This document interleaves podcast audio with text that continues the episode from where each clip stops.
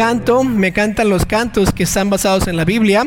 Ah, si usted no sabe, ese es un salmo y el hermano está cantando el salmo. Me encanta ah, el mensaje del canto. también me encanta el hermano ah, Salinas porque este, usó los mismos colores que yo. Entonces tiene buen estilo el hermano, aparte de que es un buen cristiano. Se ve, se ve bien aquí enfrente, ¿verdad? Aprecio mucho el hermano Salinas cantando ese canto. Hable las Biblias, por favor, hermanos, del libro de Jueces, capítulo 11.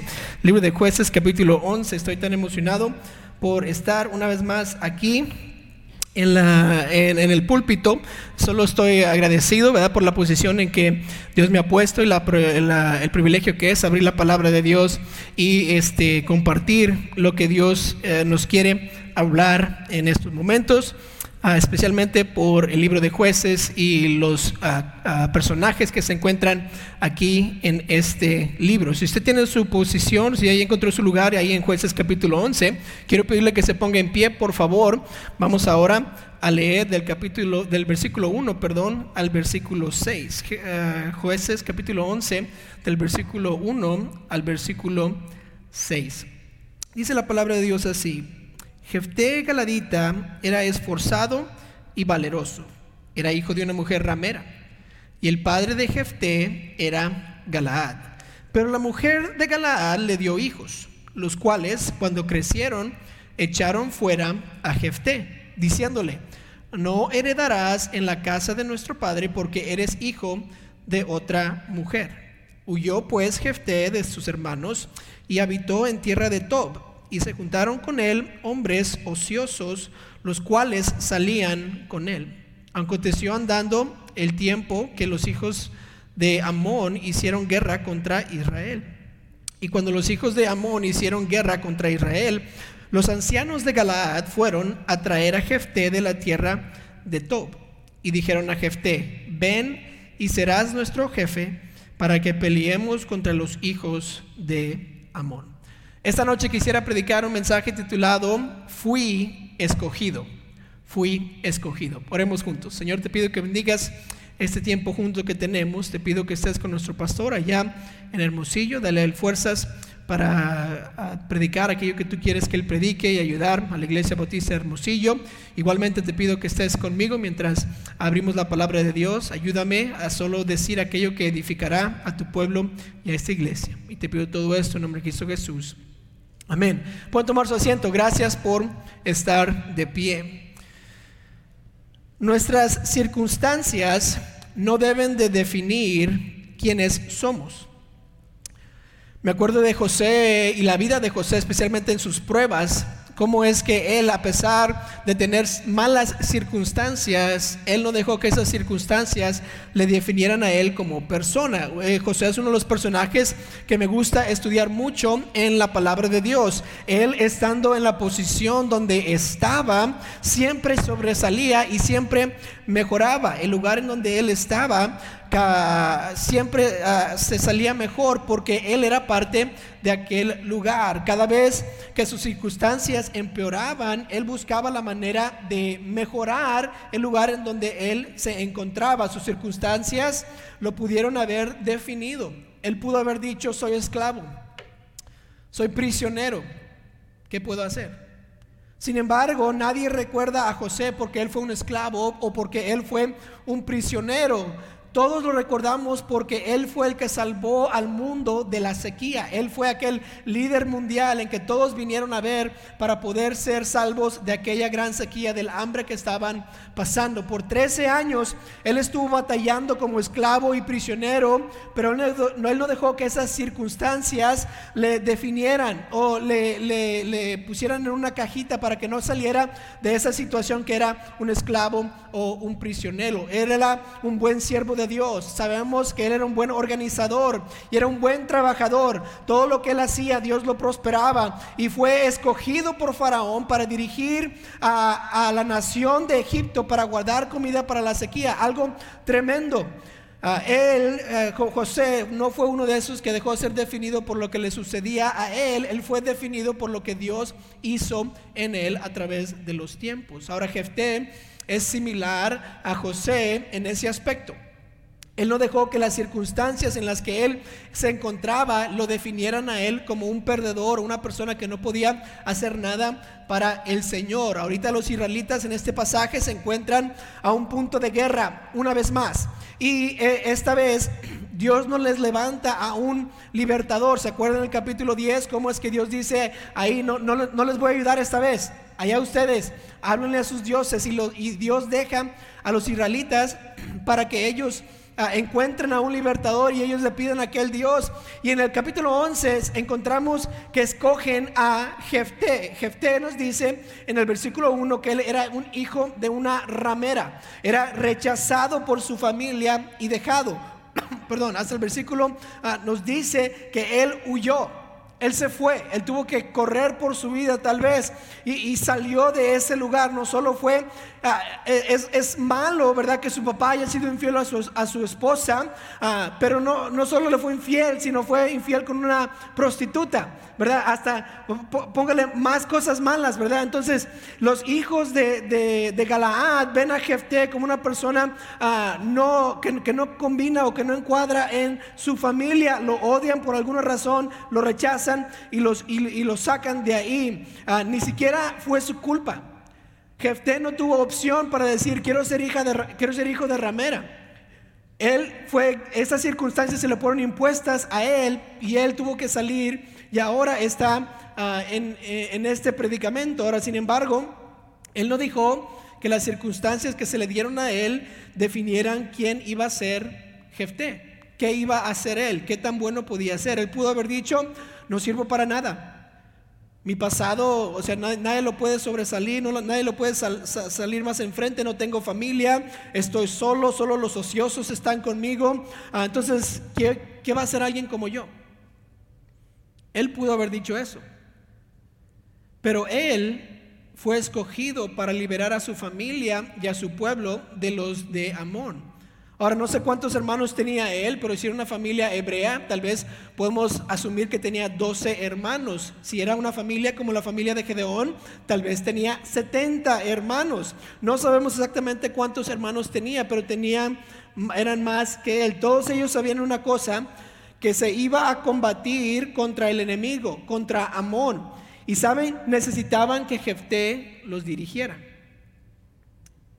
De todos los que pudieron haber escogido, de, la docena, de los 70, de los 30, no sé cuántos se vienen ahí, pudieron haber escogido a cualquiera de ellos, pero escogieron al que rechazaron, al que dejaron a un lado.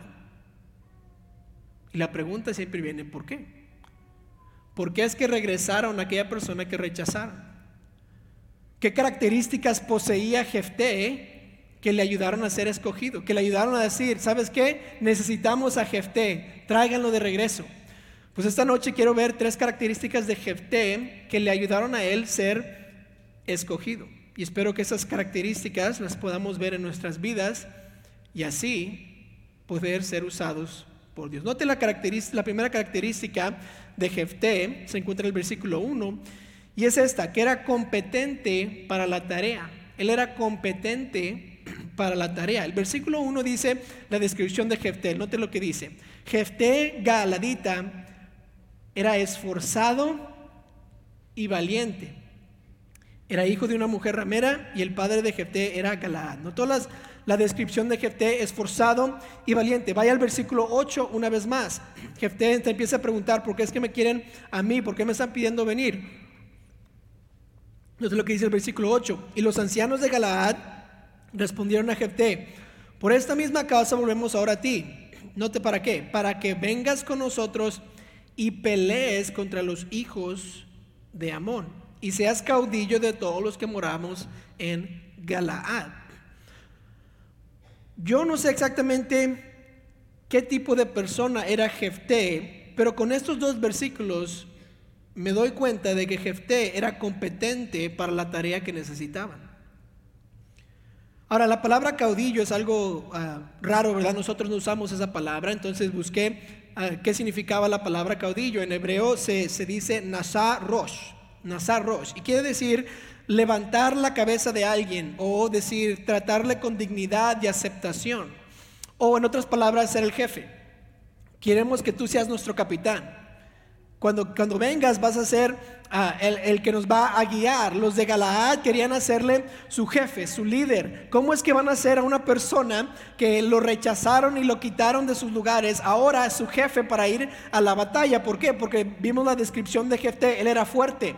Él era valeroso, él podía pelear. Y cuando querían ir a la batalla decían, necesitamos a alguien como Jefté. Él estaba capacitado para ese momento. Ahora, ¿no es alguien así un buen candidato para ir a la guerra? Alguien que es fuerte, uh, valiente y hasta que puede pelear, ¿verdad? No quiere ir con aquella persona que ni siquiera sabe uh, cómo tirar un, golpe, ¿verdad? Quiere ir con aquella persona que sabe usar uh, la espada y sabe usar el escudo y quiere hacer las cosas así. Esa es la persona ideal para ir a pelear. Ahora, los israelitas se encontraban en esta situación y la única persona que pudieron pensar que podía ayudar era Jefté. De todos los que vivían en Galaad, el más despreciado era Jefté y de todas maneras le pidieron a él que regresara para dirigir los ejércitos de Israel. Qué interesante, ¿verdad? Por un lado lo querían, no lo querían, pero por el otro lado lo necesitaban. Y la razón era porque él sabía cómo pelear, él, él era valiente y él era fuerte, estaba capacitado, era competente para esa tarea. Le pidieron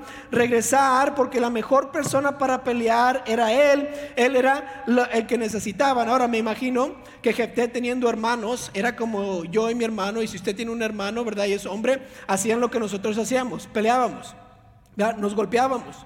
Nos, nos, echamos trancazos, ¿verdad? ¿Por qué? Porque éramos hombres, éramos niños y, y peleábamos así, ¿verdad? Y, tal vez me imagino que todos sus hermanos sabían que Jefté sabía pelear.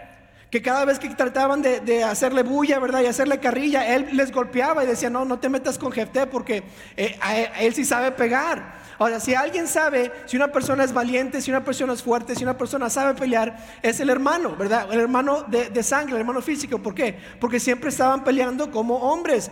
Entonces, dicen, lo desechamos, tal vez peleaban tanto y siempre ganaba que decían, mejor déjalo, desechémoslo porque nunca vamos a ganar, que lo corramos. Y ahora que tienen problemas, están en problemas, dicen, ¿saben quién puede pelear? ¿Se acuerdan de nuestro hermano Jefté? Aquel que rechazamos. Si vamos a ganar, lo necesitamos a Él. Él necesita ser nuestro jefe. Una de las cosas interesantes es que Jefté era bueno para pelear y era fuerte porque Dios lo hizo así.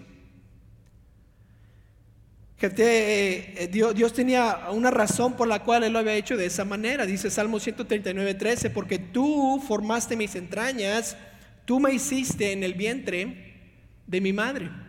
Jeremías 1.5, Dios hablando acerca de Jeremías, dice, antes que te formase en el vientre te conocí y antes que naciese te santifiqué y te, te di por profeta a las naciones. Dios había hecho a Jefté de esta manera, una persona que podía pelear, que era, que era valiente, que tenía fuerzas. Y Jefté no dejó que el desprecio de su familia cambiara quien Dios uh, lo había hecho. La Biblia dice en el versículo 3 que hasta los ociosos se juntaron con Jefté. Y me imagino que porque Jefté era, era, era poderoso, era fuerte, era valiente, era aquella persona, los ociosos tal vez dijeron, me siento cómodo con él porque él me puede proteger. Y si estamos con él, somos parte de los chidos, ¿verdad? Somos los, los, buena onda, mejor vámonos con Él, porque nadie se va a meter con Él, sigámoslo a Él. Y, puede ser por esa razón que, los ociosos se juntaron con Él. Jefté siguió desarrollando eh, como Dios lo había hecho, los talentos que Dios le había dado. Y, en el momento que necesitaban a Jefté, le llamaron de regreso. ¿Para qué? Para dirigir a los israelitas, para ir a la batalla y así de, derrotar a los de Amón. Otra persona que se me viene a la mente acerca de, la, de, que es competente en su tarea era Besaleel. Si usted se acuerda de la historia en, en, Éxodo, Besaleel uh, era la persona que edificó o que, que hizo el arca del pacto cuando estaba el pueblo de Israel saliendo de Egipto y empezaron a, a, tener su tabernáculo, los diez mandamientos, Dios le dijo a Moisés, Moisés, quiero que hagas un arca del pacto y te voy a dar las medidas y te voy a decir de qué material y te voy a decir a qué necesitas hacer, usar y, y, qué vamos a estar y te voy a hacer todo. Y era como si Dios fuera el arquitecto, ¿verdad? Aquel ingeniero que dibujó todos los planos y se los dio a Moisés. Y aparte de ser el arquitecto, Dios le dijo a Moisés, hey, y quiero que uses a Besaleel para que él haga el arca. Y la, y la razón por la que él eh, escogió a Besaleel se encuentra en Éxodo 31.2. Note lo que dice. Dice, mira, yo he llamado por nombre a Besaleel, hijo de Uri, hijo de Ur, de la tribu de Judá y lo he llenado del Espíritu de Dios en sabiduría y inteligencia, note, en ciencia y en toda arte. ¿Para qué? Para inventar diseños, para trabajar en oro, en plata y en bronce y en el artificio de piedras, para engastarlas y en artificio de madera, para trabajar en toda clase de labor. Dios le había dado a Besaleer la manera de trabajar con los materiales para que Besaleer pudiera hacer el arca de Dios que era tan específica. Dios lo había formado desde la vientre para que pudiera hacer este arca. Y Besaleer a través de su vida obviamente tuvo que desarrollar ese talento, tuvo que, saber cómo usar el martillo y cómo usar el cincel y cómo, cómo dibujar las cosas y poder diseñarlas. Pero al fin de cuentas Dios fue el que hizo a Besaleel para que Besaleel hiciera el arca ah, del pacto. Y así es como, con usted, como usted y como yo. Dios nos ha hecho diferentes, nos ha dado diferentes talentos y dones, porque Él tiene un lugar específico en donde nosotros podemos hacer una tarea y la podemos hacer bien. Y la podemos hacer competentemente. ¿Nunca se ha preguntado por qué es que todos somos diferentes? Porque es que no todo, se hace, ah, no todo se nos hace fácil la computadora o la construcción o la organización. Porque para mí es difícil esto y para aquella persona bien fácil. Y la razón es porque Dios nos ha hecho con una tarea específica, con un lugar en donde encajamos, en un lugar donde podemos usar lo que Él nos ha dado para su honra y su gloria. Nadie aquí puede decir, yo no soy bueno para nada. ¿Por qué? Porque Dios no hace basura.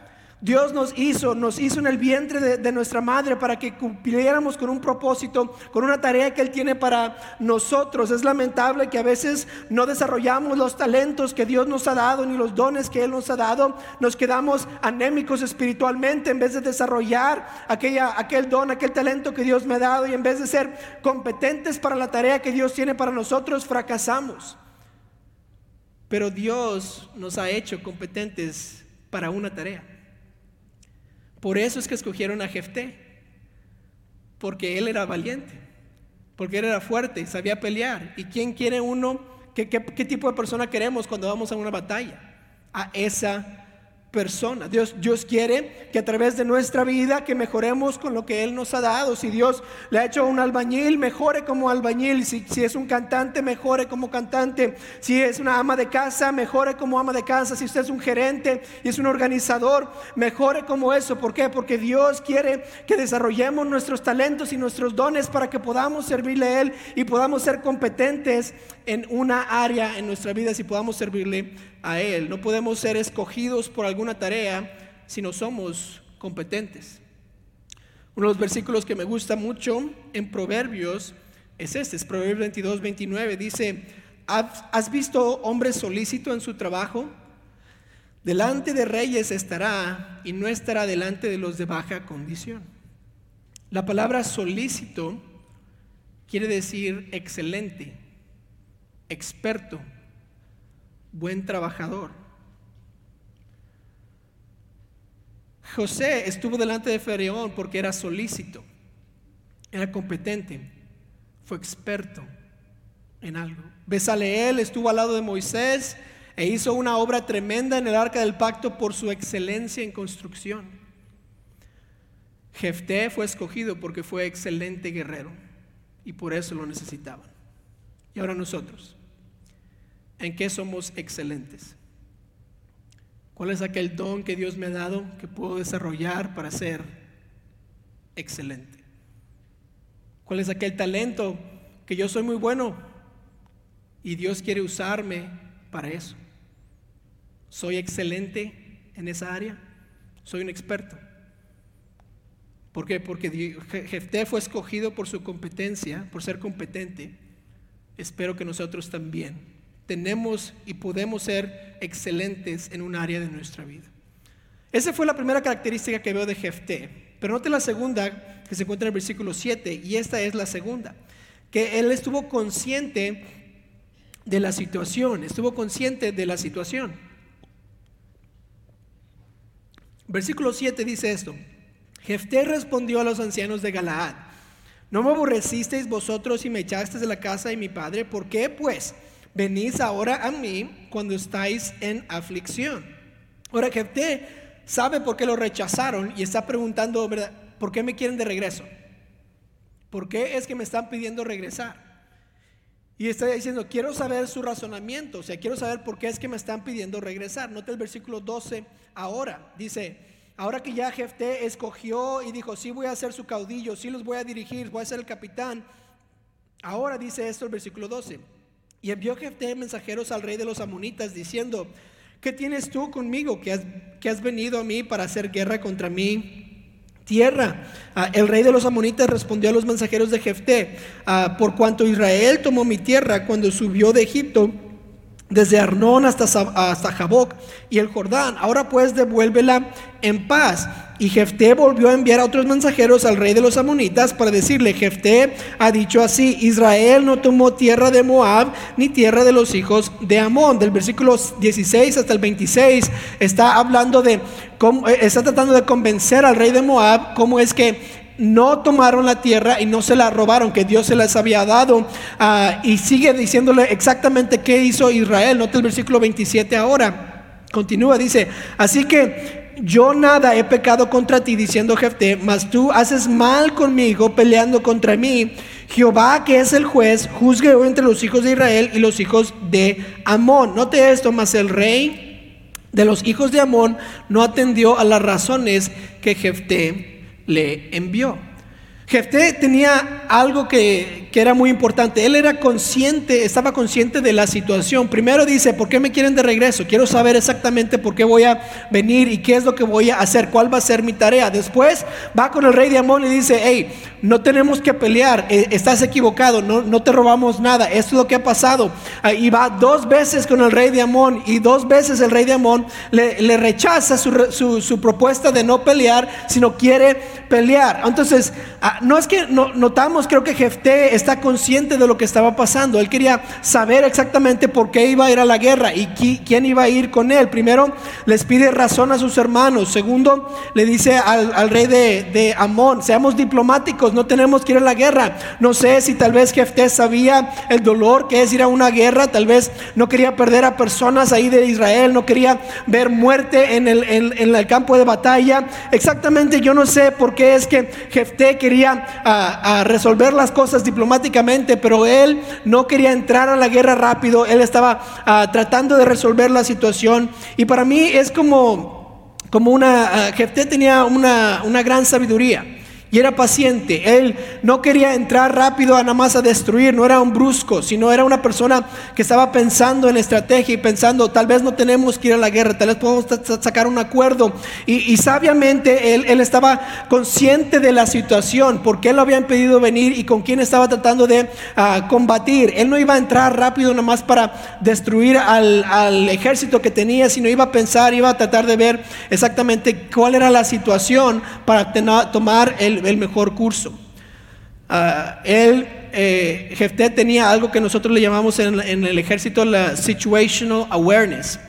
Situational awareness es un entrenamiento que, que nos dieron antes de ir a, la guerra. Yo, yo fui a, esa, tenía órdenes para ir a dos guerras y las dos me cancelaron. La primera íbamos a ir a Irak ah, y nos cancelaron esa guerra. Y luego iba a ir a Afganistán y nos cancelaron esa también. Pero por, unos, por como un año completo estaba entrenando para ir a la guerra y nunca fui. Y Dios dice, es porque tenía un plan. Y yo digo, ¿por qué? Pero bueno, ah, y durante este entrenamiento este, empezamos a ver lo que se llama situational awareness. Este entrenamiento eh, básicamente es esto, ponle atención a todo. Y una frase que decían es que tienes que tener ojos a los 360 grados. Cuando uno iba, cuando estábamos entrenando para ir a Afganistán, nos estaban entrenando diciendo, hey, muchas veces en el segundo piso, en el tercer piso de un edificio es cuando están disparando. Entonces, cuando estás patrullando las calles, tienes que ver para arriba, tienes que ver para abajo, porque hay hoyos en el piso, tal vez hay bombas este, escondidas a, un lado, a la derecha. Tienes que mantener tus ojos en los niños, en las señoras, en aquella persona con un teléfono, y tienes que seguir las instrucciones que te están dando, y tienes que ver todo, tienes que estar viendo 360 grados. Caminas cinco pasos para el frente, te das la vuelta, caminas para atrás, ves para atrás y te das otra vez y vas, porque porque, tienes que estar consciente de todo lo que está pasando. Si uno no está consciente de lo que está pasando, ah, accidentes suceden, gente muere. Y nos estaban diciendo awareness, ¿verdad? La situación, está consciente de todo. Ve para arriba, ve para abajo, ve para un lado, ve para atrás. Muchas veces no nos percatamos como cristianos de lo que está pasando y estamos solo pasando el tiempo porque no estamos conscientes de nuestra situación. No estamos viendo la oportunidad que Dios nos está dando o tal vez el peligro que en donde estamos porque nada más estamos viviendo. No estamos poniendo atención.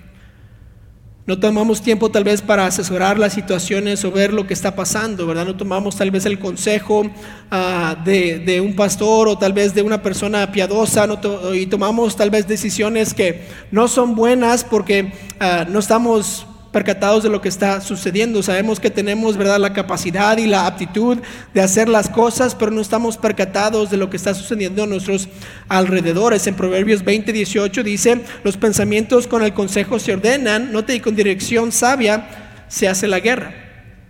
Alguien tiene que ayudarme a ir a la guerra, no puedo ir solo, no, no puedo nada más sin percatarme de la situación, tomar estas decisiones. Proverbios 24, 6, porque con ingenio harás la guerra. Ingenio, ¿qué quiere decir? Una persona genia, ¿verdad? Una persona inteligente, ah, con estrategia, harás la guerra. Y en la multitud de consejeros está la victoria.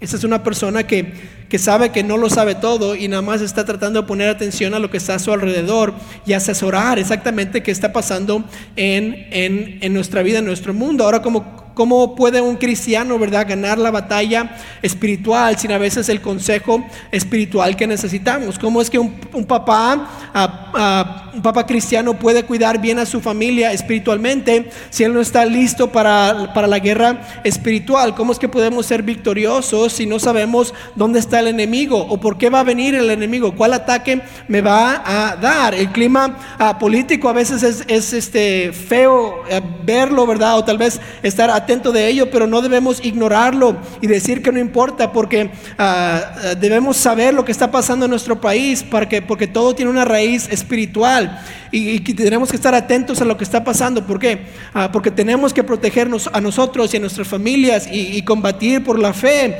Eh, si no está atento, ¿verdad? Las escuelas públicas, lo que están enseñando a los hijos que tenemos ahí, ¿cómo los vamos a poder ayudar? ¿Cómo los vamos a poder proteger? Ah, ¿Cómo les vamos a poder proteger de las mentiras de la evolución y del homosexualismo que están propagando en todos lados? Si no estamos percatados de lo que está sucediendo en la sociedad, ¿cómo es que podemos combatir? ¿Cómo es que podemos ser cristianos valientes?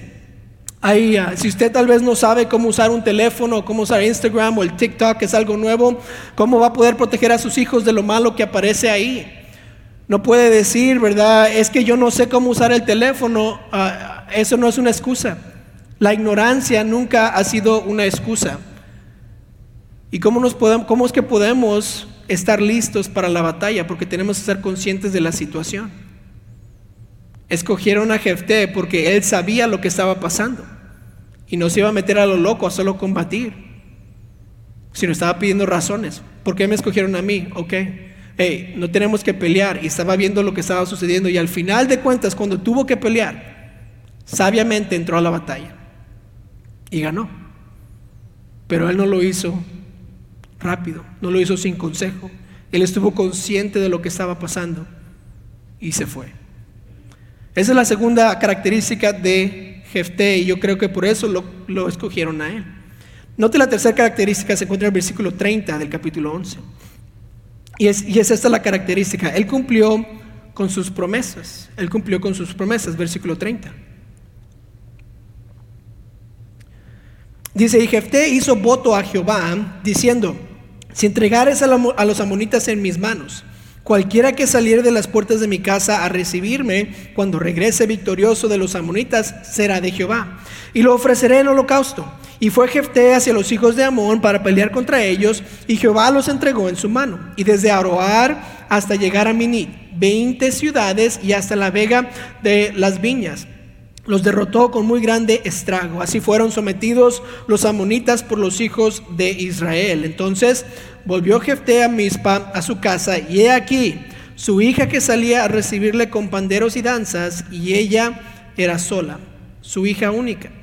No tenía fuera de ella hijo ni hija.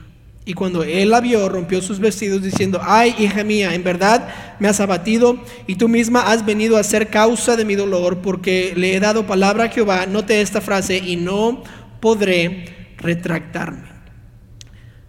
Jefté, a pesar de qué tan dura promesa tenía que cumplir, dijo estas frases, y no puedo retractarme. Él hizo un voto a Jehová. Él le prometió a Dios a cualquier persona de mi familia que salga a recibirme, será tuya. Por la razón por la cual muchos conocemos este nombre de Jefté es por esta decisión que él hizo. Él promete a cualquier, a cualquier persona a que lo salude cuando regrese. Y tristemente su hija sale, su única hija. Él, no tenía hijos, no tenía hijas, solo tenía una. Y su hija sale a recibirle. Sin duda ella estaba ah, muy, muy feliz porque su papá había regresado a la guerra. Él no había muerto. Ella tal vez estaba lista para ah, recibir a su papá. Sabemos que tenía el pan y la danza para recibirlo. Y el papá llega y empieza a entristecerse porque recordó lo que le había prometido a Dios. Ahora muchos piensan que cuando dice que les, ofrecerá en holocausto a Jehová, que significa que a Jefté mató a su hija para dársela a Dios. Y les quiero asegurar que no la sacrificó. Note el versículo 36. Dice, uh, ella entonces le respondió, Padre mío, si le has dado palabra a Jehová, haz de mí conforme a lo que prometiste, ya que Jehová ha hecho venganza en tus enemigos y a los hijos de Amón. Y él volvió a decir a su padre, ah, perdón, y volvió a decir a su padre, concédeme esto, déjame por dos meses y vaya y descienda por los montes y llore mi virginidad, yo y mis compañeras. Él entonces dijo, ven, y la dejó por dos meses, y ella fue con sus compañeras y lloró su virginidad por los montes. No te pasado los dos meses, volvió a su padre quien hizo de ella conforme al voto que había hecho, y note, y ella nunca conoció varón. ¿Por qué es que diría esa frase? Y ella nunca conoció varón. No porque la mató, sino porque vivió una vida eh, consagrada al Señor. Igual que Samuel fue entregado al Señor en una temprana edad, también esta muchacha, uh, Jefté, se la entregó a Dios para servirle y nunca conoció varón porque ella iba a servir a Dios y Dios iba a ser el que la iba a cuidar. Jefté no la mató, sino se la dio a Dios. Por este voto, Jefté nunca tuvo nietos. Jefté nunca tuvo descendencia. Jefté nunca vio a su familia sobresalir. Tal vez cuando fue viejo nadie lo cuidó y se murió, porque no tenía hijos quien lo cuidara las repercusiones o las consecuencias grandes de este, de, este voto fueron algo que, que, no sabemos cómo le afectó a Jefté el resto de su vida, pero él cumplió sus promesas. Me imagino que tenía tal vez este versículo en mente. Cuando alguno hiciere voto a Jehová o hiciere juramento ligado con alma, ligando su alma con obligación, no quebrantará su palabra. Hará conforme a todo lo que salió de su boca. Lo que Jefté prometió, lo cumplió. Y me pregunto, ¿cuántas más personas necesitamos así en nuestro mundo? ¿Cuántos cristianos más necesitamos así? Que cuando dicen algo, cumplen su palabra, no importa las consecuencias. Hace unas semanas alguien estaba, que estaba trabajando con nosotros se mudó, ¿verdad? Y yo le dije, ah, felicidades hermano. Ah, qué bueno, brother. Si necesitas ayuda, déjame saber, yo quiero ayudarte. Oh, ok. Y yo, pues normalmente, a nadie me pide ayuda. Entonces, bien fácil la ofrezco, ¿verdad? Porque nadie me pide ayuda, ¿verdad? Y pues yo bien contento y, le dije la frase, si necesitas ayuda, me dices. Pues era martes, yo estaba recogiendo a mi hija de la escuela y yo estaba bien contento, ¿verdad? Porque era mi día libre y estaba descansando, ¿verdad? Y me llama este hermano. Eh, hermano, ¿cómo estás? Bien, bien, ¿qué, pasó, brother?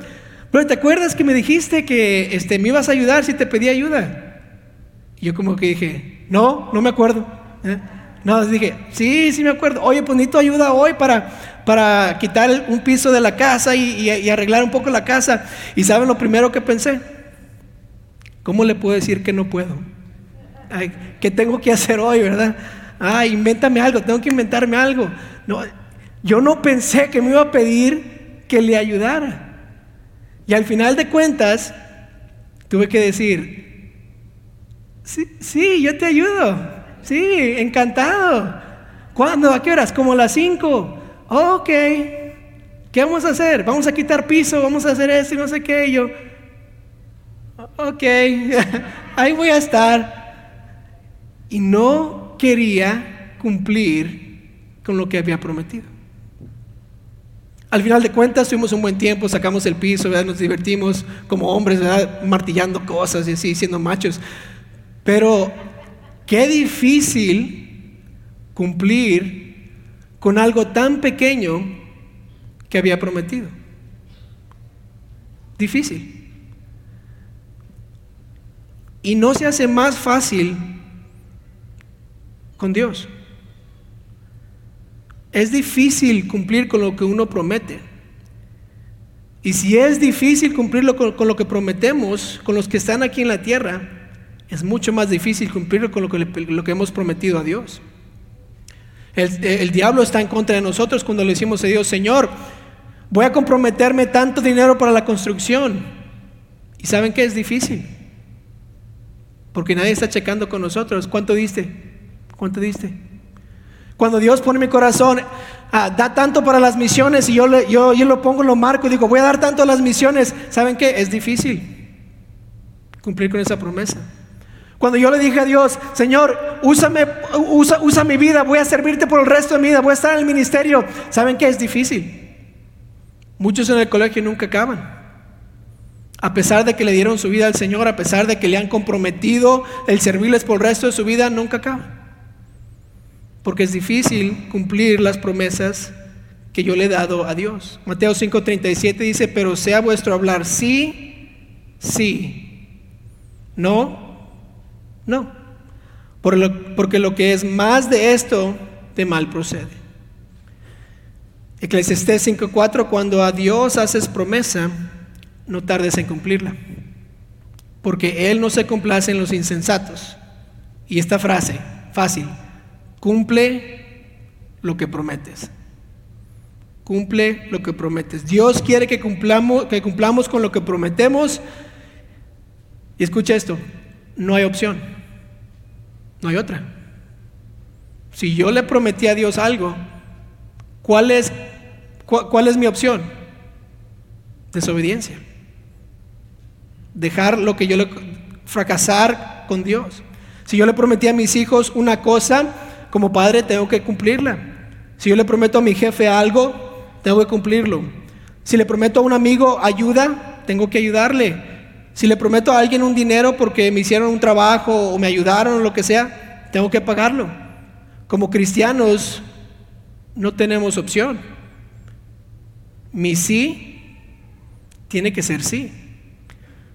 Yo no necesito un contrato, o al menos puedo decir eso, no necesitaría un contrato. ¿Por qué? Porque si yo hago una promesa, la debo de cumplir. Mi sí va a ser sí y mi no va a ser no. Yo creo que esta era una de las características que Jefté poseía y por eso le pidieron regresar.